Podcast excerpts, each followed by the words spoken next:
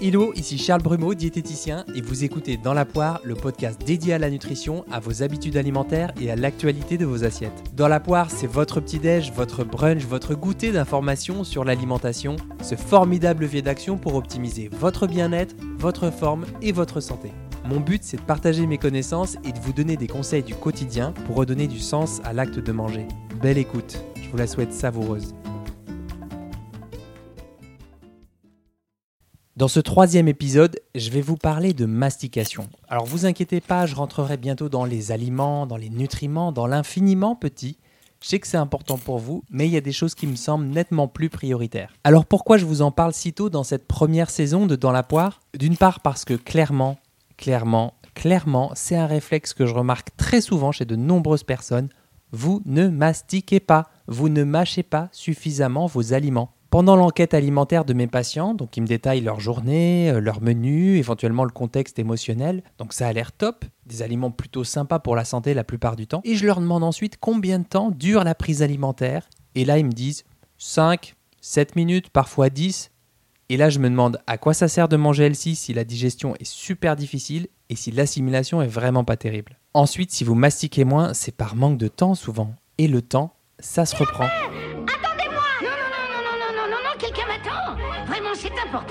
Je n'ai pas le temps de dire au revoir, je suis en. Devant nos écrans, nous mastiquons plus vite pour pouvoir écouter le film, les infos et les autres vidéos divertissantes. On est absorbé par autre chose que le contenu de notre assiette et du coup, on évalue mal nos portions et nous avalons davantage tout rond.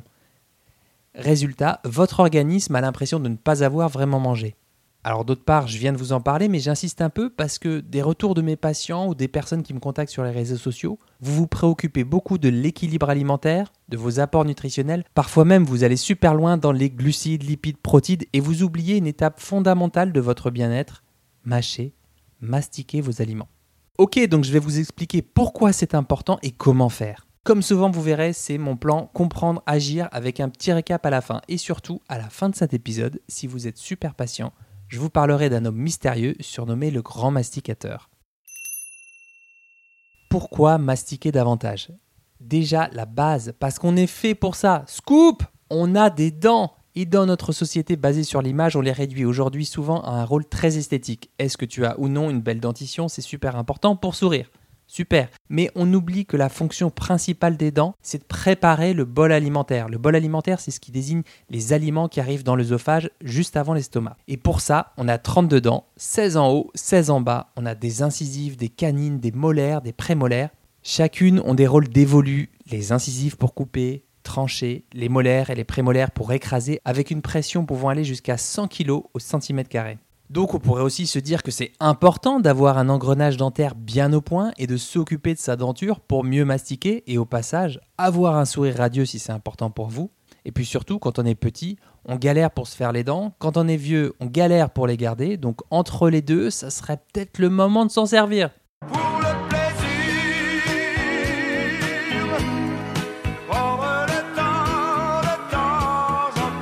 Herbert Léonard, si tu nous écoutes, 80, Magnifique. Mais en fait, il avait raison. Prendre le temps, prendre le temps de temps en temps. Vous savez pourquoi? Parce que le plaisir n'est qu'en bouche. Le plaisir n'est qu'en bouche. Dans la cavité buccale, vous avez en effet un demi-million de récepteurs gustatifs qui sont regroupés dans un ensemble qu'on appelle les bourgeons du goût. Les bourgeons du goût, vous n'en avez pas ailleurs. Donc le plaisir que vous prendrez avec votre aliment préféré, savourez-le quand il est en bouche. Donc, gardez-le en bouche. Alors pour stimuler vos papilles et vous donner une idée d'expérience gustative qui peut être nettement plus riche au niveau sensoriel, j'ai retrouvé un extrait de l'émission Tout un plat dans laquelle le journaliste François-Régis Gaudry évoque les saveurs des vraies pâtes à la carbonara. C'est très sensoriel, je vous laisse écouter. On a ce très bon goût de fromage, bien sûr. Alors il y a le pecorino romano qui est un fromage assez rustique, c'est un fromage de brebis, assez affiné, il a quand même des goûts euh, plutôt puissants, il est assez salé. Et il est euh, très agréablement contrebalancé par euh, la douceur, la rondeur du parmesan, qui est un fromage un peu plus doux. Et là, euh, on obtient un goût de fromage d'une longueur vraiment abyssale en bouche. On a quelque chose de très sapide. Le détail génial, c'est le guanciale. Moi, je trouve que sa découpe est absolument parfaite. Qu'au début, quand vous les avez en bouche, sous la dent, ils sont légèrement grillottés, ils sont légèrement caramélisés. Donc ça croustille un peu. Et en fait, à l'intérieur, c'est carrément fondant et juteux. L'autre élément très important, évidemment, c'est la présence du poivre. C'est vraiment constitutif de la carbonara. Ça apporte à la fois de la rondeur, de la chaleur, de la puissance, une certaine note de piquant, mais ça rend pas du tout ce plat agressif, bien au contraire. Ça lui donne plutôt du relief. Franchement, des carbonara, j'en ai pas souvent mangé des comme ça. On peut dire que c'est une carbo qui carbure. Ensuite, pour la digestion, la mastication, c'est la première étape de la digestion. On pourrait même dire la seconde, puisqu'à la vue de certains aliments, eh bien, on salive davantage et il y a aussi des sécrétions euh, gastriques qui se mettent en route. Et oui, on oublie que le tube digestif, c'est un long tube qui s'étend de la bouche à l'anus. Donc, la bouche fait partie de votre tube digestif. Je répète, la bouche fait partie de votre tube digestif. Donc, lorsque vous mastiquez, vous réduisez vos aliments dans une bouillie et vous facilitez le travail des organes qui font le boulot après, comme l'estomac ou l'intestin grêle par exemple. Donc plus vous mastiquez, plus il y a de travail en haut et moins il y en aura en bas pour schématiser. Donc vous limitez le risque de ballonnement, de gaz, surtout pour les crudités et les légumineuses. Bon, ça c'est sympa par exemple si on a une réunion dans l'après-midi. Et puis aussi, on limite le risque de coup de barre après le déjeuner puisque votre digestion vous prendra nettement moins d'énergie.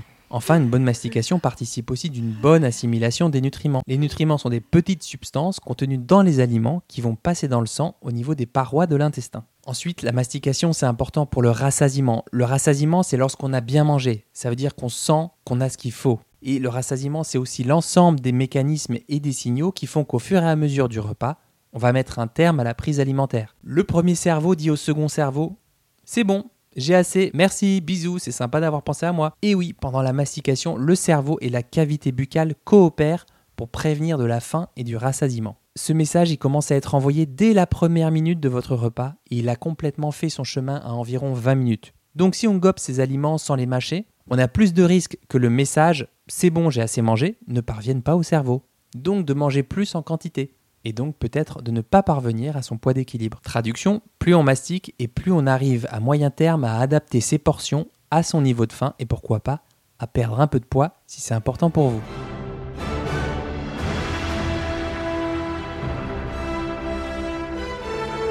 Maintenant, on va voir comment mieux mastiquer.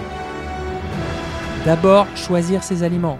En effet, il y a des aliments qui ne se prêtent pas vraiment à la mastication. Ils peuvent être bien sûr dégustés en conscience, mais pas trop mastiqués. Je veux parler de certains aliments de l'industrie agroalimentaire transformés à souhait qui ont perdu de leur texture, de leur fibre, de leur structure. Par exemple, la pâte à tartiner, le fromage à tartiner, le pain de mie, les yaourts, les beignets, la confiture, les céréales soufflées du petit déjeuner. Vous verrez, ils s'affaissent vraiment sous la langue et s'avalent en deux coups de dents. Ok, donc déjà choisir des aliments qui ont une structure. Un fruit frais, croquer dans une pomme, du chou cru, des moules, des radis, des brocolis, des linguine al dente. Mmm, mi piace tantissimo con il pesto che faccio io, con pecorino pepato. E allora, c'è stupendo, è un piacere organisco. Ensuite, je vous propose un petit test pour vérifier si vous avalez tout rond. C'est un test qui est tiré d'un livre que j'ai lu l'année dernière qui s'appelle Le régime mastication du docteur Arnaud Coco. Je vous mettrai bien sûr la référence en description. Introduisez un morceau de biscuit entre la joue et les molaires dans le bas de votre mâchoire. Observez ensuite le travail de votre langue. Il y a deux possibilités.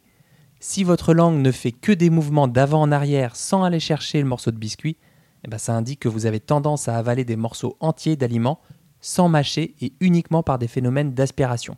Si la langue va chercher le contact avec le biscuit en se dirigeant vers les dents de la mâchoire inférieure, eh cela montre que vous êtes davantage prêt à mastiquer. On testera les deux côtés afin de trouver une éventuelle préférence.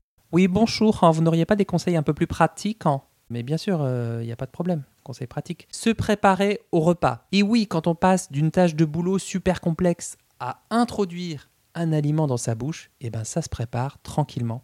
Quelques respirations calmes, amples, profondes avant de passer à table pour vous aider à installer le calme en vous et aborder le repas en conscience. Ensuite, être présent à soi. Devant un écran, c'est super compliqué d'être attentif à ce que vous mangez. Éteignez la télé et tout type d'écran. Même chose pour les podcasts, vous aurez envie de déglutir, d'avaler plus vite, rien que pour entendre ce que dit la personne. Alors je précise, vous avez totalement le droit d'être captivé par la saison 1 de Dans la poire, parce que c'est vraiment votre partenaire de bien-être au quotidien en toute objectivité, et que vous n'avez qu'une hâte, c'est de mettre 5 étoiles sur Apple Podcast et de mettre un avis positif et le partager à d'autres personnes, bien sûr, bien sûr, ça on est bien d'accord. Mais il y a un temps pour tout. Ensuite, favoriser l'environnement. Une table préparée avec soin, une musique douce si besoin, un siège confortable. Si on est dans une cantine d'entreprise, peut-être s'éloigner des zones trop bruyantes et rapprochez-vous aussi des zones les plus lumineuses. Ensuite, pendant la prise alimentaire, reposez votre fourchette entre deux bouchées. Prenez une bouchée, portez les aliments à votre bouche, reposez votre fourchette et mastiquez pour en faire de la bouillie. Vous pouvez aussi vous dire que vous ne prenez pas une autre bouchée tant que vous avez encore quelque chose dans la bouche. Ok, donc L'aliment, ça compte, bien sûr, mais la façon dont on le mange aussi. Gandhi, la grande âme de l'Inde, disait qu'il fallait mâcher ses liquides, boire ses aliments. Je répète, mâcher ses liquides, boire ses aliments. Ok, c'est le moment tant attendu du bonus de cet épisode, l'instant culture. Et la culture, c'est comme la confiture. C'est bon, c'est même très bon. Savez-vous qui était Horace Fletcher? C'est un Américain qui est né en 1849 et qui a eu vraiment une vie hors du commun. Installé à San Francisco, il fait fortune dans la fabrication des encres et dans l'import-export avec le Japon. Alors il fait plein de choses, du sport à bon niveau, tireur d'élite, artiste peintre, mais il est surtout connu pour avoir été le grand masticateur. Je vais vous expliquer comment ça s'est passé pour lui. Un jour, il se voit refuser une police d'assurance en raison de son poids, disons, respectable. À 40 ans, il faut le dire, un peu piqué au vif par ce refus, il décide de maigrir en devenant quasi végétarien et surtout en mâchant considérablement sa nourriture, en gardant les aliments jusqu'à ce que toute trace de goût en soit extraite. Cela pouvait occasionner des centaines et des centaines de mouvements de mastication. Il préconise même de mâcher 32 fois, autant de fois qu'on a dedans, et de garder 15 secondes les liquides en bouche. Ce conseil de mâcher 32 fois pour 32 dents, c'est plutôt bien trouvé, mais il le tient en fait de Lord William Ewart Gladstone, le premier ministre britannique de l'époque, assez connu d'ailleurs pour être ascétique. Alors Horace Fletcher suit ses préconisations à la lettre, il perd plus de 25 kilos, il améliore ses paramètres métaboliques et se trouve bien légitime pour parler de nutrition. Bonjour, j'ai perdu 30 kilos, je suis experte dans la perte de poids. Il suffit de liker, commenter, s'abonner à ma chaîne, s'abonner à ma newsletter, me taguer en story, télécharger mon e-book, s'inscrire à mon webinaire et télécharger pour 400 euros mon programme de nutrition. Alors le fletcherisme se répand comme une traînée de poudre aux États-Unis, en Grande-Bretagne, des dîners mondains à la prestigieuse revue scientifique The Lancet.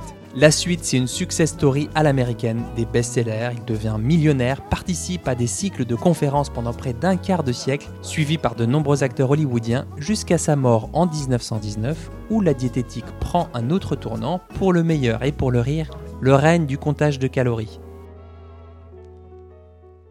Bon, on est en France, on a une tradition du débat, du partage du repas, de la commensalité, et c'est aussi pour ça que les repas durent un peu, Parti, celui-là qui va rester avec sa danseuse, quel genre mécanique? Qu'est-ce que j'en ai à foutre? Écoute François, écoute. Ta gueule, toi! Tu m'emmerdes, toi, je t'emmerde! Je vous emmerde tous un coup de dimanche, petit à la con? Merde! Donc, euh, comme je disais, la commensalité, le partage du repas, des discussions familiales bienveillantes, enrichissantes, constructives, ça peut vous aider à prêter attention à la mastication, puisque quand on parle, ça permet de mettre du temps entre deux bouchées. Ou alors, selon le contexte, on vient de le voir, on mange justement pour éviter de parler. Peut-être que sans devenir fletcherien, hein, parce que la mise en œuvre d'une mastication extrême, moi, me semble assez rigidifiante, eh bien, vous pouvez peut-être en profiter pour mastiquer un peu plus qu'avant vos aliments, tout simplement.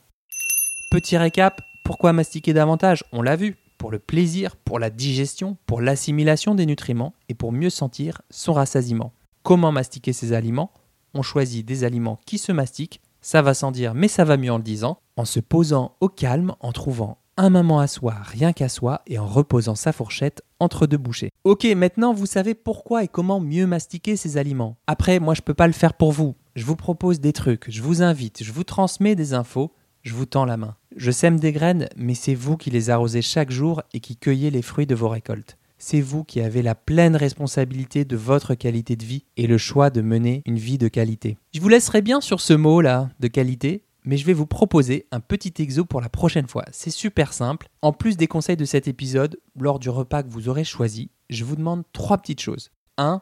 De mâcher vos aliments complètement avant d'avaler. 2. de poser vos couverts toutes les trois bouchées. 3. De faire une pause au milieu du repas pour checker si vous avez encore faim et si vous prenez toujours du plaisir à manger. N'hésitez vraiment pas à me taguer en story sur mon compte Instagram pour me dire si vous éprouvez des difficultés ou si ça a changé quelque chose pour vous. Si vous avez appris au moins une chose, une seule chose dans cet épisode, le meilleur moyen pour soutenir mon travail et m'aider à faire connaître dans la poire, c'est de le partager. Vous l'écoutez sur une appli de podcast, commentez, posez-moi des questions, proposez-moi des thématiques, comme ça j'apprendrai à mieux vous connaître. Si vous êtes sur Audible, Spotify ou Deezer, c'est top, partagez les bonnes ondes à vos proches. Si vous l'écoutez sur Apple Podcast, mettez-moi 5 étoiles, je sais que ça vous demande un tout petit effort, mais ça m'aide vraiment beaucoup pour la suite de l'aventure. D'ici là, restons en contact sur le blog charlesbrumeau.com, sur Instagram à charlesbrumeau, où vous trouverez un lien pour me rejoindre pour une consultation en visio. Merci de votre écoute, de votre attention, de votre temps. Mettez-les au service de votre alimentation.